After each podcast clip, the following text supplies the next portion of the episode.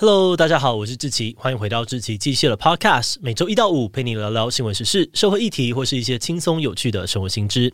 那今天的这一集呢，我们要来聊聊的主题是台湾的线上博弈产业。不管是走在路上还是打开手机，你应该或多或少都有看过一些金光闪闪的博弈广告。广告里面不只会强调高额的彩金哦，甚至还会找来大咖的艺人代言，吸引民众下载。诶，那你知道吗？这些博弈游戏的背后，其实有一个非常庞大的跨国线上博弈产业。他们二零二三的年产值预估就高达了二点九兆台币，比我们政府一年的税收还要多。而且呢，台湾在这灰色地带里面呢，还占有不可或缺的地位。譬如说，在台北内湖就有所谓的博弈一条街，台中七期更被说是博弈业主科。全台湾有超过百家的线上博弈业者，你身边或许就有家人朋友在博弈公司上班。那也因为这个样子哦，台湾还被称为是亚洲博弈产业的心脏，呃，也算是某种暗黑的台湾 Number One。诶，不过台湾不是禁止赌博吗？博弈产业为什么还可以这么的猖狂？今天就让我们一起来聊聊台湾不为人知的灰色产业——线上博弈吧。不过，在进入今天的节目之前，先让我们进一段工商服务时间。关于农历新年，除了包红包给小朋友之外，你还可以考虑送孩子们一份未来用得到的能力。芒狗狗绘本打造了一系列有趣的故事，让小朋友能够轻松的学习生活素养能力，像是了解身体自主权、练习专注的找找游戏、培养刷牙习惯这些内容。而芒果果绘本不仅两季的募资都破百万，也在成品、金石堂上架贩售。目前已经卖出了超过两万本，深受小朋友喜欢。现在芒狗狗官网有新春限时优惠，是三本绘本、两副卡牌，再加上着色游戏本的组合，只要六折。结账输入 Podcast 七七再打九折，折扣完现省两千八百元，还会送兔年芒狗狗红包袋哦。现在就赶快到资讯栏点击链接去看看芒狗狗绘本的新春优惠吧。好的，那今天的工商服务时间就到这边，我们就开始进入节目的正题吧。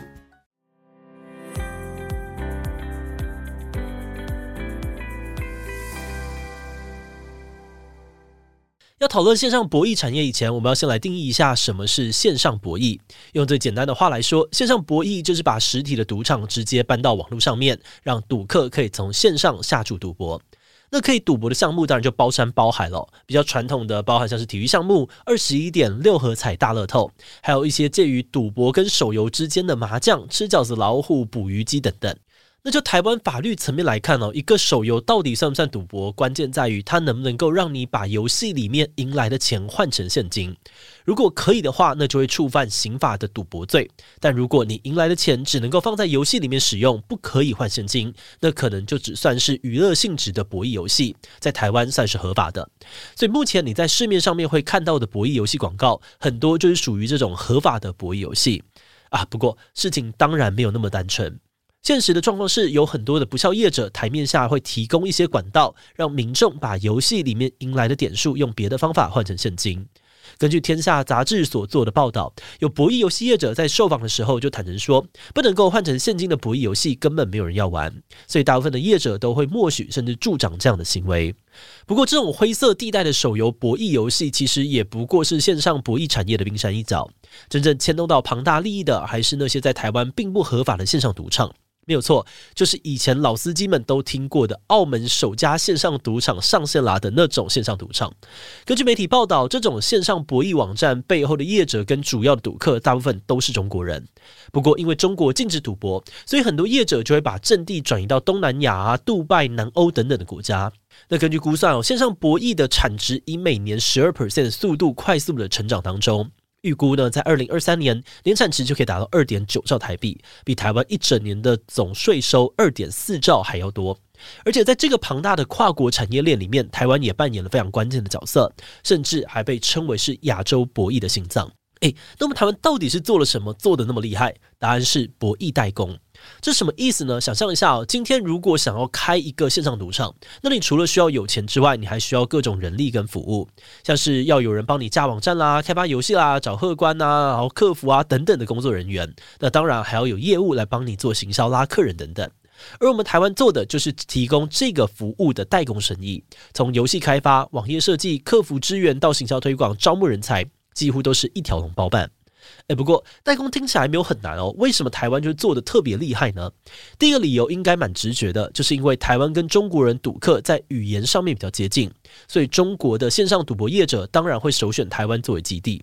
而另外一个重要的理由就是台湾工程师们新鲜的肝，因为线上赌场呢毕竟是一个网络生意哦，需要很多的高科技人才。像报道者的采访就发现哦，从二零一六年开始，在台湾开业的博弈服务公司会开出一般行情大约一点三到一点五倍的薪水待遇，高薪的挖角台湾半导体、IC 设计、游戏公司的工程师，就连帮忙征才的一零四内部工程师也被挖角成功。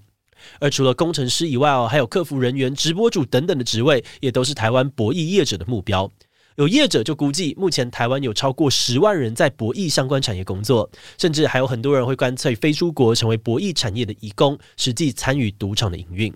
那因为台湾在文化跟人才上面的优势，就吸引了非常多的业者来到这里。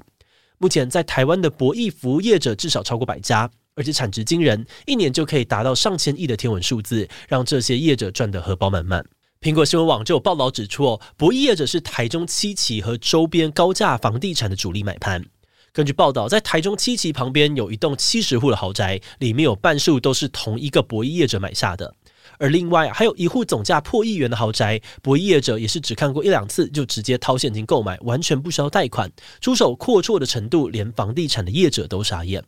嗯，不过这就要回到我们开头问的问题哦。台湾不是禁止赌博吗？啊，这些业者那么明目张胆的做赌博生意，难道都不怕被抓吗？关于这一点哦，做博弈代工的业者主张说，他们只是提供服务跟技术，并不能够跟赌博画上等号。所以，如果你去看他们在经济部规范的公司营业项目登记，他们基本上都是把公司登记成资讯软体服务业、资料处理服务业、电子资讯供应服务业之类的产业。你光是听这些名字哦，像是叉叉电子公司、圈圈科技公司，一般不知道的人也不会立刻联想到，原来这些公司做的实际业务是在做博弈代工。像是号称国内第一家博弈挂牌公司的泰伟电子，他们的董事长就强调说自己只是提供技术给客户，而客户要拿去做赌博还是做娱乐游戏，都跟他们无关。很多台湾的业者也会对内安抚自家的员工说，只要我们不涉及营运、金流，也不碰台湾市场的话，做博弈代工就是完全合法的。这个说法是真的吗？这个问题其实并不容易回答。我们可以很粗略的分成两种状况来看。第一种是挂羊头卖狗肉的情况，比如说台湾之前就有一间叫做易智博的公司，他们对外都说自己有博弈代工的经营许可，但后来却被爆出他们利用员工跟人头账户洗钱，而且才短短一周就洗白了台币五十亿，一个月的犯罪规模就超过了台币一百八十亿，光是一个礼拜的钱呢，就超越了台湾毒品贩运整整一年的犯罪所得。那这种表面上面是做博弈代工，但实际上却是在做洗钱生意的，当然是明显违法。但如果我们让情况变得单纯一点，假设今天这个博弈代工的业者，他们完全没有洗钱，不涉及赌场营运，也没有经营台湾市场，那就是单纯的做代工，这样就合法吗？答案其实也不一定哦，因为有部分的检警呢，还是会认为，只要你知道对方是在赌博，但你还是选择提供服务，让博弈网站能够顺利的运作，那就算是共犯。譬如说，如果有个客服人员，他在回答赌客问题的时候就已经知道对方在赌博，但却还是提供了客服的服务，那这样子他也可能会被认定有参与赌博的行为。因此，虽然有些台湾的博弈业者会一再的宣称自己合法，但他们还是会想办法利用一些手段来规避检警的搜查，双方互相斗法。譬如说，业者可能会先在海外办一个境外博弈公司，然后在台湾设立一个办事处。接着就用委外的方式把博弈服务外包给台湾的客服公司、资讯公司或行销公司，而另外也有业者呢会故意开很多个分身，分割成大量的小公司去让你抓。那就算今天仅仅搜索了其中一间小公司哦，其他的分身还是可以持续的运作，确保线上博弈网站不会受到影响。而且这种层层复杂的架构也可以很有效的制造出断点。当公司内部员工被侦讯的时候，他们也根本不会知道整个博弈集团是怎么运作的。所以，一旦检警问不出个所以然，那查缉的难度当然也会变得更加的困难。那因为法规定义的不明确哦，所以就目前的现况来说，台湾博弈代工业者还有检警之间还是处在一个僵持不下、你抓我跑的局面里。节目的最后，也想要来聊聊我们制作这一集的想法。其实，我们团队内部在讨论这个题目的时候，也觉得蛮矛盾的。虽然大家都知道赌博有害，可是这种灰色产业之所以会一直存在哦，其实就是源自于人性的欲望，要完全根除基本上是不可能的。所以我们看到有不少博弈代工业者就呼吁说，政府应该要让博弈代工合法化。他们任务这样子，一方面呢可以更透明的管理这个产业，减少洗钱、诈骗或是偷偷经营赌场的问题，让整个产业更安全。而另外一方面，开放博弈代工还可以为台湾提供很多的高薪职业，为政府带来更高额的税收。那虽然这些说法听起来好像都蛮有道理的，但反过来说，我们当然也有意识到事情并没有那么的单纯。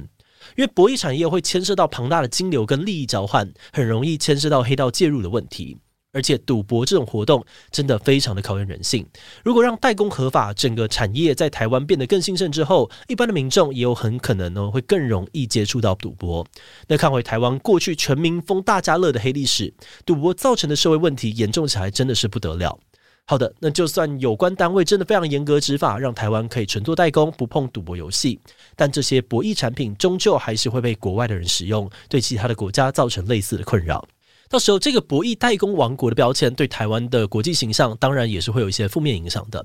所以，对于台湾应不应该开放博弈代工的问题，就目前的资讯来说，我们还没有办法给出一个肯定正确的标准答案。但无论如何，我们觉得，不管你支不支持博弈代工，目前最尴尬的问题还是台湾连博弈代工到底合不合法，做什么算是不合法，都还在非常模糊的状态。也因为如此，博弈业者就必须要跟检警之间互相斗法，变成大家都疲于奔命的局面。所以，我们自己是觉得，不管今天你是什么立场哦，我们好像都应该要去正视这个问题，要求立下更明确的规范，去确认所谓合法跟非法标准到底是什么。台湾对于博弈的态度应该要更严格还是更宽松呢？我们也希望透过今天的这一集内容，可以带给您一些启发，开启一个讨论的契机。